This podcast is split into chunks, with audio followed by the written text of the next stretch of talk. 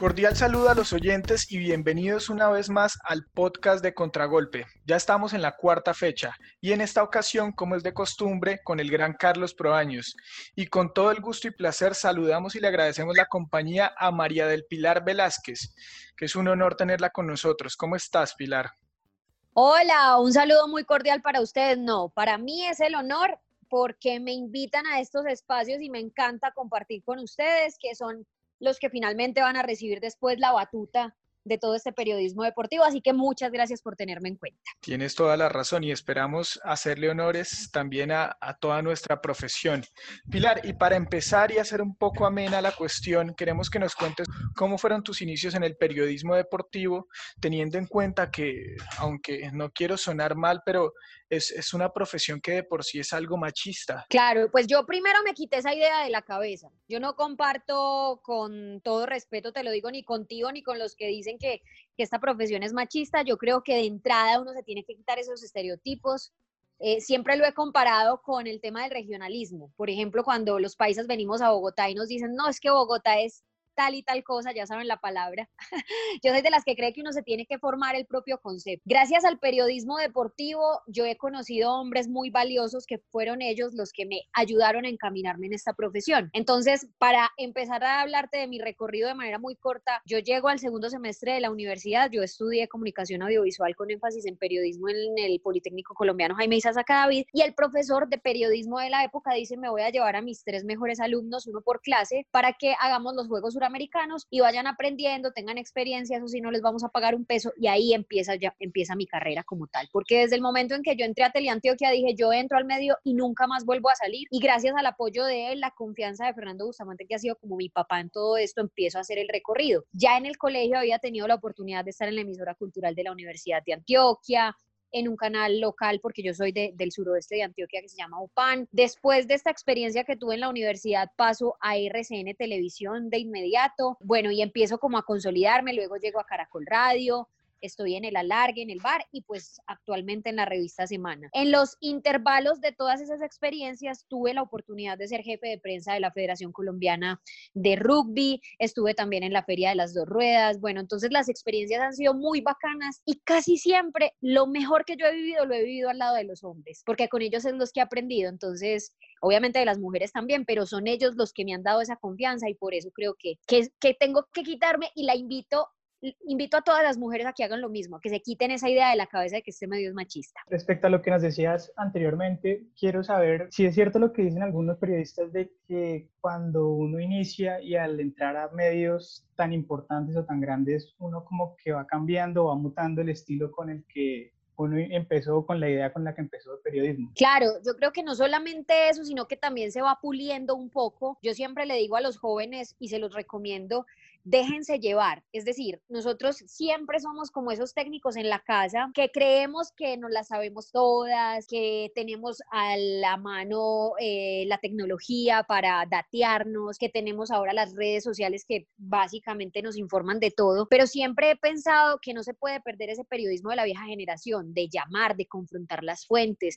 de crear las propias fuentes, de buscar la noticia, no de esperarla y hacer periodismo de periodistas, es decir, de simplemente los titulares que hay en el mundo, sino de complementarla, porque creo que al final, pues esa es como, como una de las grandes labores. Entonces, cuando uno llega al medio, uno tiene que saber que hay personas que ya tienen más camino recorrido que uno y que para que nosotros empecemos a caminar juntos, pues por supuesto ellos son como lo dije al inicio, nuestros faros. Entonces ellos nos dicen, mira, sabes que vos sos buena para fútbol, andate por este lado. Vos sos buena para comentar, andate por este lado. A vos te va muy bien en producción, pilas que esta es tu fortaleza, ¿me entiendes? O la reportería, o la planta baja, no sé. Entonces ese tipo de cosas uno tiene que saber recibirlas y dejarse aconsejar. No por mal dicen los abuelos, el que escucha consejos llega viejo. Yo estoy completamente segura que en esta profesión también es así. Bueno, y también teniendo en cuenta lo que dijiste, Pilar, eh, quisiera mencionar con todo respeto a uno de los grandes que también le, aportó bastante a nuestra profesión y fue Gabriel García Márquez. Y una vez le escuché en una de las entrevistas, de las pocas entrevistas que dio, es que el periodista nunca debe suplantar la la, la nota. Nunca debe suplantar el cuadernillo donde está apuntando todo. Y él decía, más adelante en un futuro, tal vez fue un visionario también Gabo, y que eh, existirían tecnologías y teléfonos y computadores y demás, y la grabadora también es muy importante, pero que la, la nota, el cuadernillo donde se apunta todo, es algo indispensable para el periodista. De acuerdo, yo creo que eso no aplica solamente para el periodista. Les voy a poner un ejemplo en Colombia. A Juan Carlos Osorio le dicen la libretica Osorio. Ustedes lo ven cada jornada en la cancha con su libretica,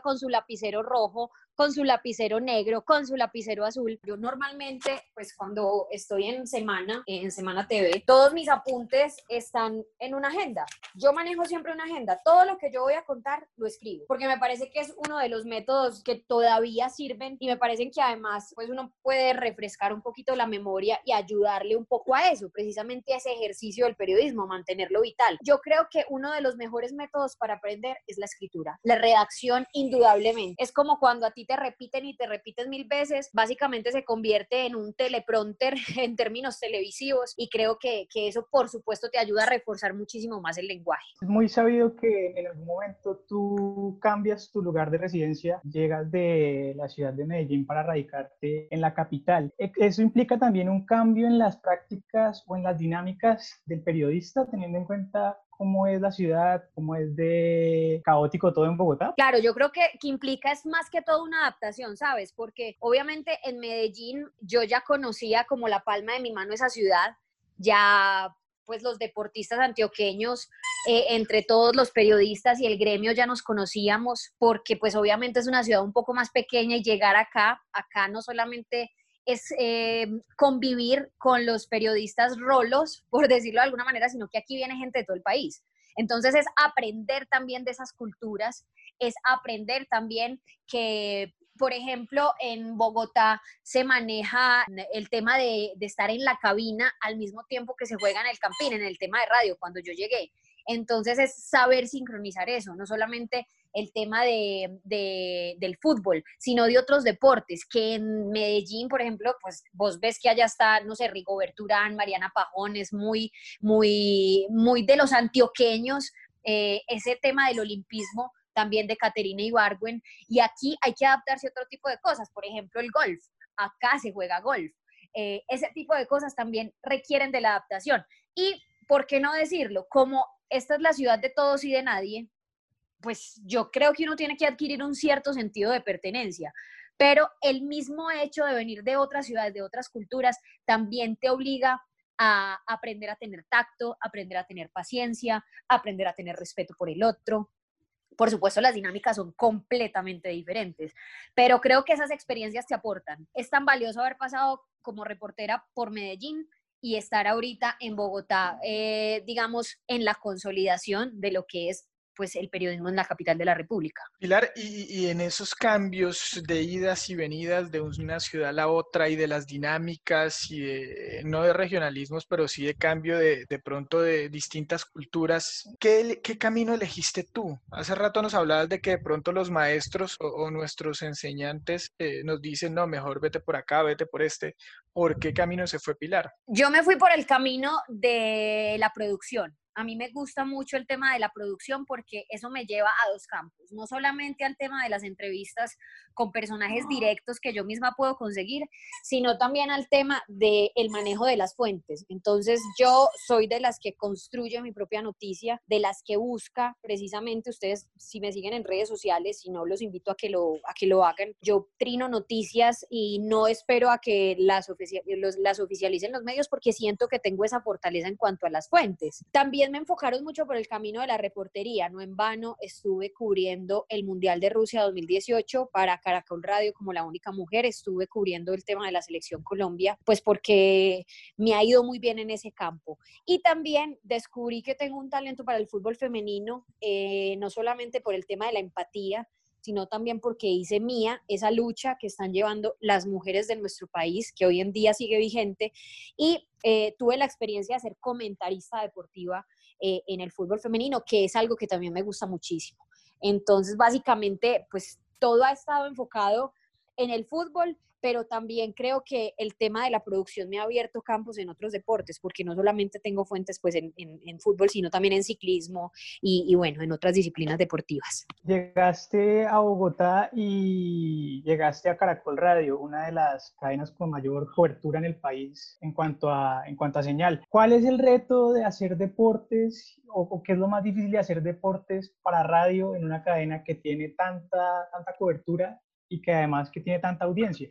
Claro, yo creo que ahora el tema de la radio que alcanza a millones de personas, no solamente con ese transistor, eh, digamos, clásico que tenemos en las casas, sino también por aplicaciones, por la misma tecnología. Em, también te exige mucho como periodista porque, ¿sabes qué? Yo pienso que los oyentes a veces saben más que uno, porque ahora el oyente no se conforma solamente con decir hoy, por ejemplo, eh, Dubán Zapata jugó tantos minutos en la derrota del Atalanta con el PSG. Eh, Muriel desperdició una oportunidad que pudo haber sido el empate y cambiar la historia eh, en la Champions para este debutante italiano. No, la gente quiere saber más allá de eso, porque eso lo encuentran fácil, ¿me entiendes? Tú te metes en este momento y pones Atalanta y te van a salir noticias de la, la oportunidad que desperdició Muriel, eh, te puedes meter a LiveScore y encuentras los minutos que jugaron los colombianos. La gente quiere saber más allá de eso. Entonces yo creo que ese es el reto y por supuesto Caracol Radio me retó muchísimo a eso. O sea, no solamente estar completamente informada, sino también eh, en el tema de, de la improvisación, en el tema de estar ya en el punto y en la noticia. Porque porque de eso se trata la radio, también de la inmediatez. Entonces, por supuesto, fue un reto muy grande, lo asumí y creo que pues gracias a Dios me fue bien. Eh, construimos un programa naciente, lleva creo que menos de dos años al aire, el bar de Caracol Radio, que fue un reto completamente porque nosotros pues llegamos a competir a las 2 de la tarde, lo construimos con Diego Rueda y Julián Capera, solos los tres, obviamente con el apoyo pues de la gran marca y todo, pero nos tocaba a los tres bandearnos con invitados, con noticias y demás. Y creo que también esa es una de las grandes satisfacciones. Ese reto que me puso Caracol de, mire, usted va a ser parte de un proyecto naciente que tiene que empezar a desarrollarse como un bebé, a gatear, después a caminar y luego a correr. Y gracias a Dios yo creo que, que ya lleva mucha ventaja, porque creo que es el programa número uno en este momento, todavía lo es, y creo que ese reto pues no fue, lo digo modestia aparte, no nos quedó grande y por supuesto ya pues lo llevan eh, eh, otras personas y creo que, que, que se ha consolidado. Y hablando de retos, ¿qué piensas tú eso de que los periodistas deben también adaptarse y saber manejar los distintos roles que hay ahora con la cuestión de las redes sociales? Tú nos hablabas de, tu cuenta en, Twitter, que es una de las plataformas tal vez más utilizada por los periodistas y especialmente los deportivos. Eh, y una vez también lo hablábamos con, con algunos de tus colegas y decíamos cuál es o de qué forma se puede diferenciar la persona y el profesional en una red social, porque en muchas ocasiones los matan o nos matan en las redes sociales por X o Y comentario. Claro, eso es muy cierto. Yo creo que siempre uno tiene que dejar claro que las opiniones personales no siempre comprometen al medio para el que trabajas. Y eso tiene que quedar muy claro. Y no solamente eso, pues uno como periodista y como persona eh, se tiene que comportar siempre a la altura. Yo siempre voy a traer a colación un dicho que me, digamos, me impregnó mucho mi abuelo y es el tuvi o no tuvi, ser o no ser, ¿cierto? Usted no deja de ser Daniel cuando pasa a estar frente a un micrófono, ¿cierto? Usted esos valores, esa ética y esa educación que le dieron en su casa, por supuesto, la aplica también para su profesión y eso es muy importante. En el tema de las redes sociales hay que decir algo, todos somos unos criminales tras un teclado o muchos nos atrevemos a matar al otro. Y claro, ahí se toca más que al profesional a la persona. Y uno como persona, yo lo he hecho, yo he reaccionado porque se, se han metido con mi abuela, me han mandado a meterme palos por ya saben dónde, mil cosas me han pasado. Y obviamente yo como persona que se siente herida, como mujer, también siento que tengo el derecho a reaccionar. Pero es ahí donde uno tiene que aprender cómo reaccionar, cómo responder cómo manejar esta situación. Yo no sé si yo, yo creo que yo en ningún momento insultaba a nadie, creo que en ningún momento le he faltado el respeto a nadie, pero si en algún momento me he equivocado, por supuesto he tenido que salir a pedir disculpas. Lo que sí hago es tratar de mantener esa compostura que debe tener cualquier persona y cualquier profesional. Sobre esas, esas polémicas que algunas veces se dan en, las redes sociales, hace un tiempo una de tus declaraciones eh, en un programa del que hacías parte hiciste público de qué equipo eras hincha.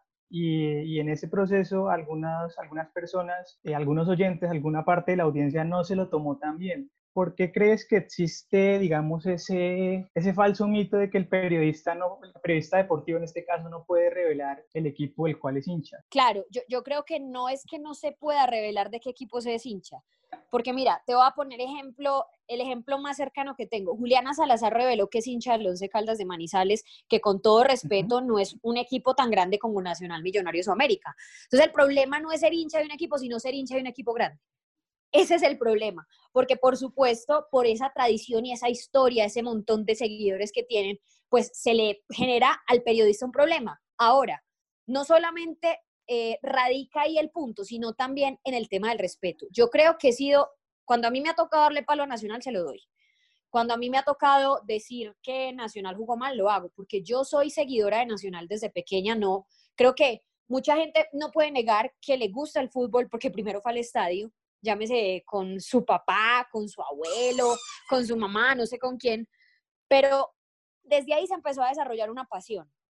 Ahora, lo que hay que hacer es no ser del comité de aplausos del equipo, ¿cierto? Yo creo que eso tiene que ser un reto también para el periodista.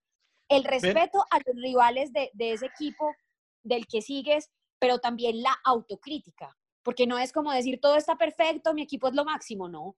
Yo creo que ahí también está el reto y el profesionalismo de nosotros. Y teniendo eso en cuenta, eh, para hacer un poquito más profunda la charla sobre el tema, estaba pensando ahorita en que antes eh, hablemos de, las, de los juglares periodísticos deportivos, si los puedo llamar así. Eran muy sectorizados, ¿no? Todo el mundo sabía cuál era el periodista que apoyaba a los equipos de, de la costa, todo el mundo sabía cuáles eran los periodistas que apoyaban los equipos antioqueños, los del centro de del de Cali, etcétera. Y ahora, de pronto, las redes sociales le han dado como esa añadidura a que uno no puede tener eh, esa pasión porque enseguida van a tildarlo a uno de que va a sectorizar su opinión o va a sectorizar su análisis sobre el equipo del que uno, del que uno tiene preferencia. Entonces, ¿cómo podríamos apartar nuevamente casi una pregunta similar, pero esta vez eh, dirigida hacia, hacia el equipo que uno es hincha y la profesión? ¿Cómo poder apartar ese, ese rol ante las demás personas, ante los oyentes, los lectores, etcétera, de que uno está manteniendo la compostura en la profesión y en ese momento está tratando de ser lo más neutral posible y no se deja llevar de pronto por el fanatismo. Pues yo creo que eso es difícil separarlo. Se puede desde el momento en el que tú decidas no decirle a la gente, oye, yo soy hincha de X o Y equipo, porque ya desde el momento en el que tú decides confesarte, quieras o no, la gente siempre va a decir, claro, como usted tiene la camiseta puesta, claro, como usted es hincha nacional, claro, como usted tal cosa. Eso es inevitable que pase. Así tú estés diciendo que es que Nacional es el peor equipo en este momento de la liga, siempre te van a, a digamos, a encasillar precisamente por esa confesión que hiciste. Es difícil, es difícil separarlo. Lo que yo siempre he creído es que se tiene que manejar con todo el profesionalismo posible, es decir, no ser ciegos porque nosotros, yo, yo digo que no somos hinchas, somos seguidores de un equipo. O sea, ya ese, esa, esa pasión de hincha cuando íbamos a cantar al estadio porque yo lo hice, cuando nos metíamos a las barras porque yo lo hice, cuando celebrábamos un gol eh, a viva voz y a rabiar porque yo lo hice. Eso tiene que quedar de lado cuando estás al frente de una cámara, cuando estás escribiendo una nota, cuando estás, a menos que tú decidas, no, pues yo soy hincha de Nacional y me voy a dedicar netamente a la información periodística nacional y ahí no está mal. Ahora hay muchos, muchos eh, medios partidarios, ustedes ven. Cada uno de los equipos tiene sus medios partidarios y por supuesto ahí trabajan periodistas que además son hinchas y eso sí no tiene nada de malo. Pero si tú estás en una marca grande, llámese canal, radio, prensa, lo que sea, creo que tienes que aprender a manejar ese profesionalismo. Y en el caso, por ejemplo, tú, todos sabemos que tienes un nivel de, de fuentes importantes muy alto, ¿cierto? Trasladando un poco eso al tema periodístico, ¿cómo hacer para que el periodista mantenga cierta independencia o cierta distancia de esas fuentes pero sin perder la información que esas fuentes nos puedan brindar. Eso es muy parecido a lo que pasa con lo del equipo. Yo soy de las que piensa muchos, muchos de las personas con las que yo he trabajado, por ejemplo, Gabriel Meluc, que ustedes saben que es el director deportivo de El Tiempo, del tiempo. Él dice que acá no se pueden hacer amigos, que acá solamente se pueden hacer fuentes. Yo creo que muchas veces eso es inevitable. Yo tengo personas que yo llamo amigos en el fútbol porque he tenido la oportunidad no solamente de entrevistarlos y de conocer sus procesos, porque empezaron desde pequeños en X o Y equipo, en las canteras y en las divisiones inferiores, y después los conocí ya un poquito más grandes cuando ya se empezaron a enamorar, entonces tenían su primera novia, o después se casaron y tuvieron sus hijos. y a uno le cogen cariño y uno también les coge cariño. Entonces no es como, ay, no, no, no, no, no, vengas, pero usted no puede ser mi amigo porque yo soy periodista y soy... No, yo pienso que es saber manejar los dos roles, como te decía ahorita con el tema de ser seguidor. No quiere decir que si, bueno, por ejemplo, Alexis Enríquez, que yo lo considero mi amigo a él y a su familia. Alexis Enríquez no fue el mismo en la Copa Libertadores al Alexis Enríquez cuando eh, Reinaldo Rueda se fue, cuando sufrió la lesión. Y yo no puedo ser la, crítica periodista que está frente a un micrófono tratando de hablar solamente bien de él o solamente trayendo a colación su pasado. Hay que hablar de un presente, y un presente que es evidente. Es decir, no se puede tapar el sol con un dedo. Y yo creo que ahí es donde usted tiene que saber diferenciar. Eso sí, siempre lo he dicho, que aplica para los dos casos, para el caso de ser periodista seguidor y periodista amigo. Siempre en términos de respeto. La crítica constructiva nunca va a ser eh, mal vista. Y yo creo que nunca se va a cerrar las puertas en un medio. La crítica destructiva sí, porque además creo que va a decir mucho como persona, los términos en los que tú hables de X equipo o X jugador. No es lo mismo decir, este jugador no tuvo un buen partido porque, eh, no sé, no estaba concentrado, los términos que quieras usar. A decir es que ese jugador es un petardo, es una maleta, no sirve para nada, está acabado, que se retire el fútbol. ¿Sí me entiendes? Son, básicamente estamos diciendo, no sé, llegando al mismo punto y es que el jugador tal vez va en declive, pero no estamos utilizando los mismos términos. Entonces yo creo que ahí es donde también tiene que partir precisamente para saber cuándo se, se, digamos, se habla de X o Y jugador siendo o no siendo amigo, siendo fuente o simplemente siendo fuente amigo. No, e, en eso tienes toda la razón y también se lo había escuchado al, doctor Peláez, Hernán, que a pesar de, de, que el hombre sea jugador, haya tenido una buena o una mala presentación, siempre hay que guardar el respeto porque ellos no solamente son jugadores, también tienen familia, hijos, esposa, papás, mamás, hermanos, tíos, etcétera, que también le pueden jugar una mala pasada dependiendo cómo uno lo trate. Y es otra cosa importante en el rol del periodista, ¿no, Pilar? Es no satanizar a los jugadores porque en muchas ocasiones, lo hablábamos una vez, Exacto. Una vez lo hablábamos también con Diego Arias y decía que en parte eh, ese distanciamiento en ocasiones del jugador al periodista es, es porque algunos periodistas pues eh, terminan dañando a la mayoría de los colegas pues por usar este tipo de términos refiriéndose a ellos. ¿Cómo tratar de evitar eso también? No, yo creo que eso, yo, repito, eso va en el respeto, en la profesión y en la ética que tiene el periodista. Yo creo que eso es muy, eh, es también la combinación de lo que tú eres como persona, porque mira, profesionales se forman muchos, demasiados. Eh, nosotros podemos hacer en este momento crear un medio de comunicación y mm, ayudarnos y orientarnos entre nosotros tres para que cada uno desarrolle sus fortalezas, eh, coger de faro a Diego Rueda, César Augusto Londoño, Iván Mejía, Liliana Salazar, Diana Rincón, ¿cierto? Y eso no está mal, uno va formándose en la profesión, pero uno como persona ya está formado, de acuerdo a lo que le dieron en la casa. Yo creo que eso es indispensable, o sea, un profesional se forma, una persona no, para concluirte la respuesta. Creería que, es de ese modo. Y mira, a mí me tocó vivir muchas cosas en el Atanasio Girardot, que fue pues el estadio que se convirtió en mi casa durante cuatro años y medio, con jugadores de Nacional, Medellín, Envigado y Río Negro. Y eran jugadores que llegaban a la cancha y los hinchas ya le estaban gritando desde hijo de madre para arriba o metiéndose con su familia o diciéndole los términos más vulgares del mundo. Y en ese mismo lugar donde estaban insultando a ese jugador, que además es persona, como lo decías ahorita, estaba su familia. Entonces imagínate el sufrimiento y lo que puede sentir esa familia cuando, claro, no todos tenemos que estar de acuerdo siempre con, con la forma de jugar de X o Y deportista o de desempeñarse en su actividad deportiva, pero yo creo que cada persona merece respeto.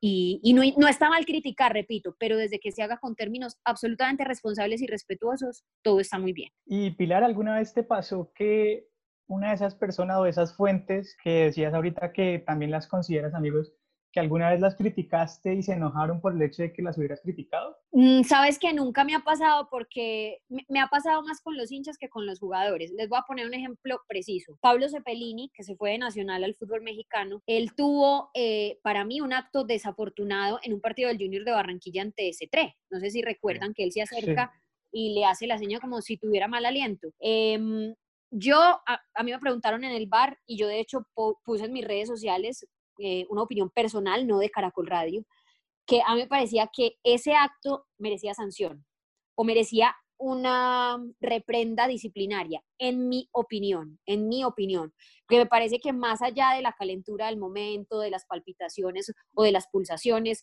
que están a 150 mil por hora, eso no justifica nada, porque también es decirle a la otra persona, oiga, usted molesta por su presencia física o por su olor o lo que sea, y eso no viene al caso porque estamos jugando fútbol. Es mi opinión. Resulta que al otro día sale la sanción de la Di Mayor, que no me acuerdo cuánto le aplicaron o cuál fue la multa o qué fue lo que le pusieron a hacer, no recuerdo muy bien. Y a mí me tocaba como productora del bar buscar a Pablo Cepelini. Cuando yo llamé al jugador, él me dijo, mira, ¿sabes qué? Te voy a atender, pero no estoy de acuerdo con lo que tú pusiste en tus redes sociales. Y le dije, Pablo, es que yo no lo estoy llamando para preguntarle por mi opinión, yo le estoy llamando para hacer mi labor de producción y es sacarlo usted al aire. Si quiere, dígamelo al aire, yo le voy a decir al aire lo que yo pienso. Yo me sostengo porque fui absolutamente respetuosa y creo que te equivocaste. Yo soy hincha de Nacional y lo sabes, soy seguidora de Nacional y lo sabes, pero no quiere decir que yo te tenga que aplaudir eso. No me parece. Y me dijo, listo. Y al aire fue así, tal cual les estoy contando, y fue completamente respetuoso conmigo. Yo fui completamente respetuosa con él. Pero los hinchas empezaron a sufrir por Cepelini, porque por supuesto es su ídolo y yo simplemente soy una periodista de una opinión como cualquiera de ustedes. Entonces los hinchas decían que yo era muy hipócrita hablando en el bar con Pablo Cepelini y en mis redes sociales destruyéndolo. Y yo pues nunca lo destruí, yo simplemente di mi opinión que no les gustó, por supuesto, a los hinchas de Nacional porque era quedarse con un jugador, era quedarse sin un jugador que en ese momento era importante, pero les repito, no porque yo sea partidaria del verde, pues tengo que aplaudirlo. Y esa fue una experiencia. Y, y siempre la cuento y me parece pues que también ha servido como de ejemplo para muchos porque no es que ustedes se vayan a amedrentar frente al jugador. Entonces el jugador te llama, te escribe y te dice, mira, no me gustó tu opinión. No, mira, ya bajó el trino, espérate un momento. No, no la, no la interpretes así. No, nada, porque, o sea, desde que ustedes tengan argumentos, repito, con todo el respeto y el criterio periodístico del mundo, eso no tiene Nada de malo en que ustedes tengan una confrontación, repito, respetuosa y responsable con la fuente. Y cambiando un, poco de frente y de tema, tú has sido también una de las defensoras abanderadas del tema del fútbol femenino en Colombia. También en tus redes sociales has, sido muy, has estado muy activa con el tema. Quiero preguntarte, ¿qué pasa con el tema de la liga? ¿Por qué todavía no existe un respaldo consolidado o estructurado para un proyecto sostenido a largo plazo de liga en fútbol femenino en Colombia? Porque mencionas una palabra que no existe en la federación y en la de mayor y se llama proyecto. Ese proyecto todavía no está vigente en esas dos entidades. De hecho, hay eh, dos grupos de mujeres que están liderando y ya se lo presentaron a Fernando Jaramillo. Uno de los proyectos se llama Magia y lo lideran Catalina Usme y Oriánica Velázquez, jugadora del América y del Junior de Barranquilla respectivamente. Y hay otro que lideran, y en este momento se me acaba de olvidar el nombre, Vanessa Córdoba, si ustedes saben, es arquera de equidad, y Manuela, mm, se me olvida el nombre, pero creo que es Manuela Vázquez, ella jugó en Santa Fe, eh, Vanegas, perdón, ella jugó en Independiente Santa Fe, presentaron ese proyecto a Fernando Jaramillo, el nuevo presidente de la I Mayor, porque precisamente no hay una estructura, o sea, además de no existir un, un proyecto, no existe un doliente. Hay una persona que se encarga del fútbol femenino que se llama Camila Terreros, pero digamos que no hay una dependencia como tal que hable precisamente del fútbol para ellas. Entonces ustedes ven que no hay concentraciones desde que quedamos campeones de los Panamericanos. Tenemos un técnico para tres selecciones, que eso me parece absolutamente impresentable. Las mujeres no tienen garantías laborales, siempre lo hemos dicho. En los equipos normalmente bueno, Nacional, Millonarios, América y Santa Fe sí lo han hecho, pero otros equipos simplemente les hacen contrato a cinco o seis jugadoras referentes y a las otras les dan un subsidio. Eso también es absolutamente criticable. Y me puedo quedar aquí mencionando muchísimos defectos, pero no se trata de eso, sino que se trata de construir. Entonces, la liga no existe de manera duradera porque no hay un proyecto que les diga, miren, estos lineamientos se tienen que seguir, así se trabaja el fútbol femenino, estas son las fechas FIFA, el calendario debería ser este, así se debería jugar, este es el fixture, esto es lo que tenemos disponible. Eso no existe. Por supuesto, si no existe, pues tampoco un patrocinador te va a decir, hablemos de unas toallas higiénicas. Eh, venga, yo quiero patrocinar la liga femenina preséntenme un proyecto que van a decir, no, hay 16 equipos, tantas mujeres, tantas jugadoras en el exterior, que hoy van 29 con Naila Imbachi que se acaba de ir a San Lorenzo. No, o sea, ellos que quieren ver algo por escrito, algo tangible que a ellos les diga, bueno, yo voy a invertir, y yo voy a, aportar mi dinero a algo que realmente existe. Pero si no es muy complicado. Y yo entiendo a los equipos porque es que también esto representa un gasto económico. Ahora, la Conmebol quitó la obligatoriedad a los equipos masculinos que están representándonos en el exterior, hablo de Copa Suramericana, Copa Libertadores, de tener su equipo femenino y eso es muy grave. ¿Por qué? Porque claro, con esa obligatoriedad, pues digamos que ellos tenían un poquito más de compromiso. Ahora simplemente pueden decir con toda la libertad del mundo, pues no vamos a hacer, no vamos a sacar equipo. ¿Y quién les va a decir algo? No, pero es que eso, eso igual, Pilar, no es solamente, obviamente es mucho más notorio en el fútbol femenino, pero es que también pasa en el masculino. Hay un desorden increíble en la DIMAYOR y en la federación por parte de hacer eh, procesos serios, bien sea en divisiones menores de los equipos, bien sea en divisiones menores de las selecciones colombias. ¿Por qué no podemos invertirle a procesos serios donde obtengamos buenos resultados a largo plazo? No sé, tratar de pronto de utilizar... Em, como más la, la calidad. Lo que pasa es que, no sé, pero hay algo que a mí en parte me molesta mucho y es que, aparte de que sí es entendible que el fútbol es un negocio, o sea, todos lo sabemos y, y es algo que se da a nivel mundial, pero también tener en cuenta de que, de que la historia cultural del fútbol es social, pero en Colombia no se le aporta ningún aspecto social al, fútbol. O sea, ¿por qué? ¿Qué, qué, cuál es el paso que, debemos hacer y también nosotros como periodistas, el darle ese reconocimiento para que empiecen a tener más, o sea, tener procesos más serios por parte de los directivos, bien sea de los clubes privados, de las federaciones, de la DIMAYOR. ¿Cómo, cómo hacemos eso? Tú mencionas una palabra que se llama proceso y son muy pocos los equipos que lo llevan. Entonces, son muy pocos los equipos que se valen, por ejemplo, de sus divisiones inferiores, de sus canteras, para seguir construyendo esos procesos. Eh, nosotros tenemos en la Federación Colombiana de Fútbol otra dependencia, además de mayor que se llama DiFútbol, que es, por supuesto, eh, el que maneja el tema de los clubes aficionados. Y ahora se está viendo esa dificultad porque ustedes mismos vieron que ya se están agremiando de otra manera y desde DiFútbol con esos clubes aficionados se toca el tema social, porque ahí es donde se empiezan a mirar eh, todos los campeonatos departamentales, los campeonatos nacionales y esas futuras estrellas que van a llegar y que hay que decirlo, esto suena muy cliché, pero es cierto, son eh, finalmente esas escuelas de fútbol o esas academias las que le roban a la violencia a X o Y talento. Y ahí hay un componente social importante. Entonces yo creo que si eso no se fortalece, no solamente desde las mujeres, porque hablábamos ahorita de la liga femenina, si no se fortalece esas bases, lo que nos va a dar es como cuando uno siembra una flor, o sea, uno pone la semilla, la tierra, el agua y demás. Si eso no se cultiva, es lo mismo, pues se va a morir y no tiende a tener, digamos, un futuro. Y eso es lo que creo que pasa en nuestro fútbol quería recordarle a todos nuestros oyentes que nuestros programas, el podcast de Contragolpe, lo pueden escuchar en Radio Universidad Surcolombiana 89.7 FM de 6 a 7 de la noche los viernes y los domingos en el mismo horario la repetición del programa del viernes. Pueden escucharnos en Spotify para el que se lo pierda los viernes o los domingos o en la plataforma de, de Apple Podcast. Y para continuar con el, con el tema del fútbol femenino, Pilar, también quisiera que habláramos de un tema eh, que es, es, muy relevante, que está tomando mucho protagonismo, ¿no? Y es la salida de las jugadoras hacia el exterior que es algo que no, se que no se venía dando y que estas también le dan un reconocimiento bastante positivo, porque hay algunas jugadores en el exterior que son referentes en sus equipos, hablando de, por ejemplo, Natalia Gaitán, que es una jugadora increíble y una gran persona. Entonces, este, este, estos hechos de que ellas salgan y, y obtengan su reconocimiento, ¿cómo le puede aportar también a que,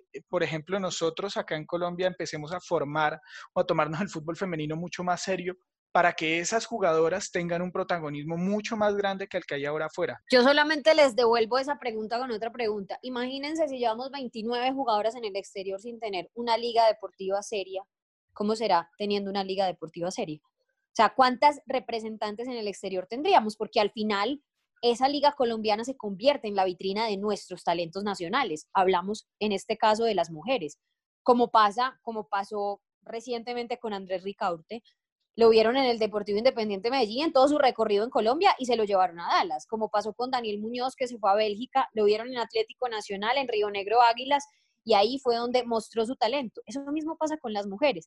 Entonces, imagínate, ellas tienen que salir a buscar esas oportunidades muchas veces con lo poquito que las vieron y contaron con esa suerte porque tienen unos buenos representantes o porque su talento es tanto, tanto que no necesita mostrarse tan continuamente, tan seguidamente para estar en el exterior. Lacey Santos ahorita hizo historia porque es la primera mujer en Colombia al que un equipo grande llamado el Atlético de Madrid compra la totalidad de su pase. Me hablabas de Natalia Gaitán, que ahorita está compartiendo equipo en el Sevilla con Isabela Echeverry. Y muchas, porque no solamente es Europa, es Suramérica. O sea, demasiadas jugadoras que se han ido buscando esas oportunidades que acá no encuentran. Entonces, si esas oportunidades acá se dan, porque repito, esto es tema de canteras, esto es tema también de ligas universitarias, de mirar desde la parte de la educación, desde la educación, venga, acá, ¿qué talentos desarrollamos?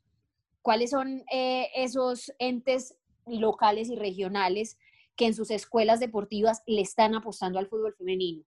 Desde que toda esa mirada, digamos, todo eso se llama un estado del arte, exista y esté claro, yo creo que ellas van a tener más oportunidades de salir. No lo dudo. Se ha dado, digamos, muchos escenarios que antes parecía que estaban un poco invisibilizados, ¿no? Por ejemplo, nos dimos cuenta, como ya lo decían ustedes dos, que el talento está, que el talento lo quieren también desde el exterior. Eh, nos hemos dado cuenta también que existe una hinchada que quiere y que le interesa asistir a, fútbol femenino, que paga la boleta para ir a fútbol femenino. Hay incluso récord de asistencia. Están los títulos internacionales como el que logró la selección Colombia en los, en los Juegos de, de Lima. Está también el título del Atlético Huila pareciera que lo único que falta es la voluntad política de los dirigentes para llevar a cabo una, digamos, una, una estructuración más profesional del asunto, ¿no, Pilar? Sí, yo, yo creo que eso también es un tema, tú lo mencionas muy bien, es un tema político, porque miren ustedes, desde que se creó el Ministerio del Deporte, Ernesto Lucena le ha apostado al tema de las mujeres, o sea, al tema del fútbol femenino. No en vano invirtieron 1.400 millones de pesos que ahí están, están en stand-by y que se tienen que gastar este año. Eh, por supuesto, la voluntad política tiene que existir, pero antes de ese paso, porque yo creo que esto es como un conducto regular. O sea, primero se crean las canteras, se pasa por la parte educativa, universitaria, se llega a los equipos, eh, se vuelven clubes, luego selección Colombia, lo normal. El proceso normal que lleva un hombre, así también creo que lo tiene que llevar una mujer. Y por supuesto eso tiene que pasar primero por los dirigentes en, toda, en todo ese conducto regular antes de llegar al gobierno. Y si los mismos clubes no creen en sus mujeres, dígame el gobierno qué va a hacer. O sea, si usted le apuesta, usted le va a apostar a algo que ve que no creen en él. O sea, que los mismos dirigentes y los que ponen la cara, los que manejan los clubes, los que son los líderes, no creen en ese proyecto. eso es cierto y, teniendo en cuenta eso, digamos que creyeran y que de una u otra forma empezarán a tomar acciones sobre ese tema. Yo me imagino también, Pilar, que respecto al fútbol femenino y Carlos, eh, también hay que cambiar un poco el, el, imaginario cultural que tienen las familias colombianas sobre el fútbol femenino, ¿no? De que es un deporte machista, de que las mujeres no lo pueden jugar porque estigmatizan de una u otra forma diciendo que son más débiles que los hombres, pero pues sabemos que esto es algo totalmente erróneo. Entonces es también que esa acción política que tomen las directivas, pues conllevará tal vez a unos procesos mucho más serios, no solamente en equipos profesionales, sino también en equipos pues de alta competencia a nivel amateur y también escuelas de formación que de una u otra forma vayan cambiando ese imaginario social que hay sobre el fútbol femenino y sobre las mujeres jugando al fútbol. Claro, y mencionas un punto muy importante y es el tema del imaginario colectivo. Y yo creo que en eso también tenemos mucho que ver los medios de comunicación porque al final somos nosotros los que vendemos, y eso hay que llamarlo así, el producto a los televidentes, a los oyentes y los que les mostramos, oigan, esto es atractivo o finalmente pues no sirve. O sea, si finalmente no, no lo consuman porque, porque no gusta, porque no vende, porque no genera eh, hinchada, porque no genera adeptos. Y yo creo que ahí tenemos una responsabilidad muy grande. También es el lenguaje a manejar, es cómo desde nuestros medios de comunicación aportar para que el aficionado colombiano o el aficionado a nivel internacional pues se enamore de este producto llamado fútbol femenino. Por supuesto, también depende de nosotros darle espacio eh, en nuestros programas radiales, en nuestros programas televisivos, en nuestras notas web, lo que sea. Eh, y si eso no empieza desde nosotros, que al final estamos construyendo esa opinión, que somos muchos eh, de los que con los que yo trabajo son líderes de opinión, Si ellos no hablan del fútbol femenino como líderes de opinión, por supuesto la gente no lo va a seguir y no lo va a consumir.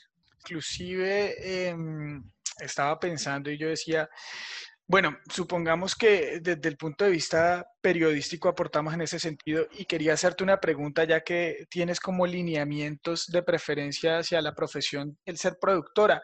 ¿Tú crees que eh, podría suceder en algún momento en el periodismo deportivo colombiano un programa hecho solamente por mujeres, hecho, producido solamente por mujeres? Yo creo que sí existe y han existido y pueden existir. Eh, Noche de Copa fue el programa bandera de la Copa América de Caracol Radio. Programa. Eh, sí, lo dirigió Juliana Salazar y tuve la oportunidad de producirlo con Sara Castro, que también era una de las panelistas del programa. Y fue un reto muy grande que creo que cumplimos a cabalidad. Fue el programa Bandera de Caracol.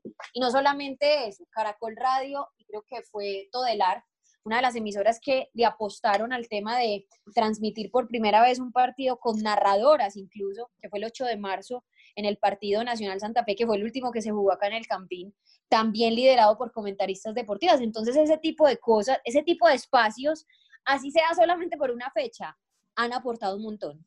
Han ayudado a que nosotras como periodistas deportivas sigamos generando esa credibilidad que necesitamos han ayudado a que el fútbol femenino también se consolide. Miren, yo soy de las que piensa que el fútbol femenino no es solo para mujeres, es simplemente fútbol, o sea, es fútbol en todas sus presentaciones y, no debería eh, estigmatizarse en un género, al contrario, los dos géneros deberían servir para que siga expandiéndose y para que siga siendo de la importancia del público. ¿Cómo viviste los dos títulos recientes que, ha obtenido el fútbol femenino, la Copa Libertadores del Atlético Huila y la, medalla de oro en los Juegos Panamericanos? Ah, no me enloquecí. Pues madres, o sea, ese día yo sí me salí completamente de mis cabales, estaba absolutamente feliz, me sentía la mujer más realizada del mundo. Mentiras, no, sino que como periodista, como les digo, yo he sido, y ustedes lo decían ahorita, una de las que ha llevado esa lucha, de las que ha abanderado, de las que le ha dado espacio en cada uno de sus medios de comunicación, así no sea la que los dirija, pero siempre en esas secciones deportivas o en las oportunidades de contar una noticia, ellas están presentes, digamos, como en ese, en ese espacio noticioso que yo misma tengo que generar o que crear o que informar. Entonces, yo sabía que esa medalla de oro, hablo específicamente de los panamericanos, era esa presión porque ellas acababan de venir de hacer básicamente un pronunciamiento nacional que se convirtió en escándalo, no sé si lo recuerdan, cuando se juntaron aquí en un hotel en Bogotá y empezaron a denunciar eh, los vetos, eh, los uniformes, eh, los abusos los presuntos abusos a menores que se había tenido en X o Y campeonato. Entonces era como, bueno, listo, les paramos bolas, invertimos, hicimos un ciclo con ustedes, las concentramos, les dimos uniformes, las llevamos a los Panamericanos, ¿dónde está la medalla? Por supuesto, era la respuesta a decirles, miren, es que nosotras estábamos pidiendo eso porque tenemos la capacidad de darles un primer lugar a nivel panamericano. Entonces, por supuesto, fue una satisfacción muy grande. Y la Copa Libertadores, yo creo que nadie se la esperaba, porque el que diga que estaba convencido que Willa iba a ganar, está diciendo mentiras. Tenía rivales brasileños, que los rivales brasileños son de muchísima trayectoria en el fútbol femenino a nivel eh, continente, o a nivel continental y nosotras pues estábamos obviamente con un proceso, claro, estábamos con un proceso, pero no era, digamos, tan fuerte como el que llevaban ellas. Entonces, gracias a Dios, ese, e, ese primer lugar, esa Copa Libertadores, también sirvió para ir ganando el respeto y, para cambiar ese imaginario del que hablábamos ahora y voltear la mirada y decir, ¡Ah! es que acá en Colombia tenemos semejantes talentos que fueron y ganaron una Copa Libertadores con un equipo que, que en masculino no se ha destacado, pero las mujeres lo lograron, con un equipo que aquí es mal llamado chico. Entonces, imagínense el impacto que eso generó. No, y Pilar, imagínate, para nosotros que somos de acá del Huila, de acá de Neiva, fue una sorpresa muy grande y fue más sorpresa aún cuando estuvimos en entrevista con algunas de las chicas que hicieron parte de ese gran logro y que imagínate tú, ni siquiera los jugadores del equipo masculino o el cuerpo técnico las llamaron a felicitarlas o le hicieron algún reconocimiento. No, es que no solamente eso, recordemos que estas peladas del Huila, además de no tener ese reconocimiento que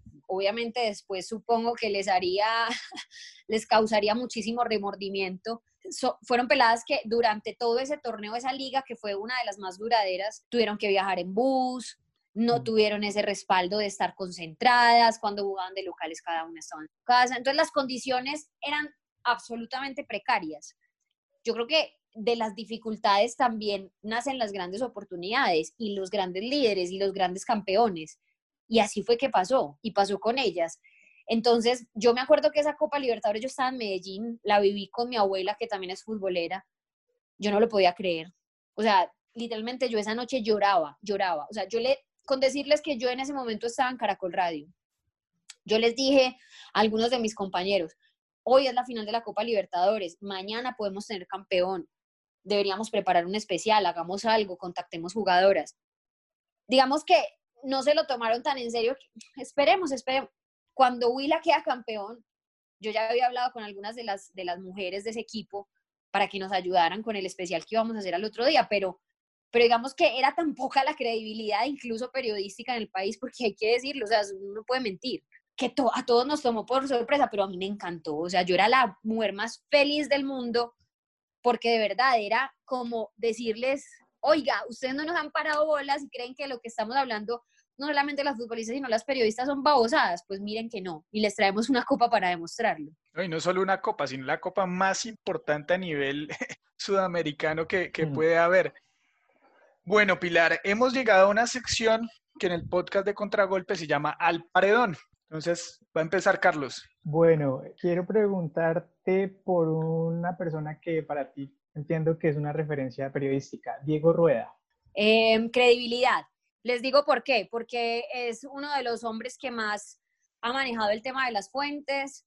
Creo que se volvió como ese diccionario, sobre todo en el tema de la, de la bolsa de los jugadores. Eh, y creo que es una consulta casi que obligada en ese mercado de pases. Entonces, esa, credibilidad se la ha ganado con los años, con la construcción precisamente de su información, y, y por eso lo defino así. Y Hernán Peláez. Ah, no, eso es un maestro. Maestro, papá, eh, la persona a la que todo el mundo, no todo el mundo, no, en Colombia por lo menos, para no expandirnos tanto, aunque también creo que debería ser una referencia mundial, eh, debería mirar por todo el proceso que ha llevado, porque es que Hernán Peláez nos ha enseñado que no solamente es bueno como periodista deportivo, sino que es bueno como periodista, porque el, deportivo al final es el apellido, ¿me entiendes? El periodista somos todos y tenemos que tener toda esa capacidad y yo creo que él lo ha sabido hacer.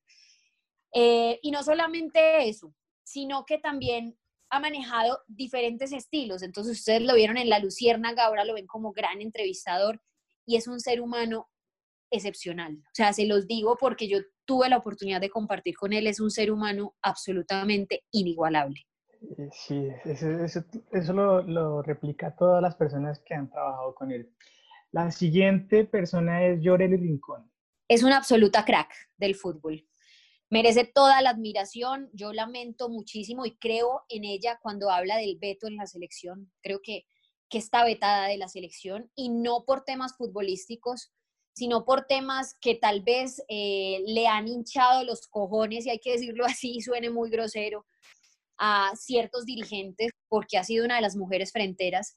Y creo que Yoreli merece todo nuestro respeto, porque su trayectoria, además en el fútbol internacional, ese liderazgo que ella ha ejercido, eh, la han llevado a donde está. Y no por menos es que el Huila consiguió esa Copa Libertadores, porque si hablamos de mujeres referentes en la cancha, no podemos olvidar que ella fue la que, digamos, desde el terreno de juego fue ese eco del técnico que finalmente lograron conseguir ese, ese título tan importante para nuestro país.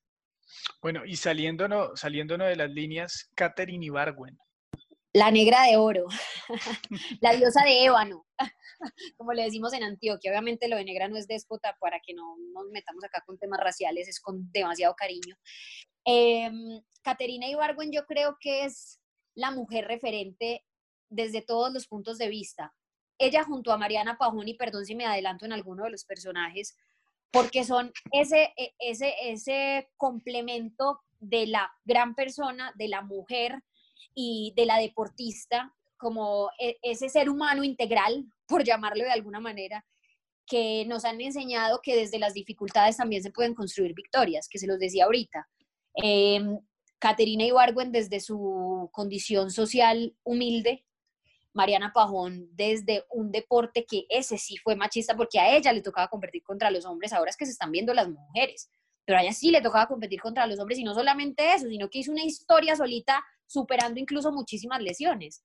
Entonces yo creo que las dos son esa parte integral de todo lo que queremos en un profesional en un ser humano. Siguiendo con la línea femenina, Juliana Salazar.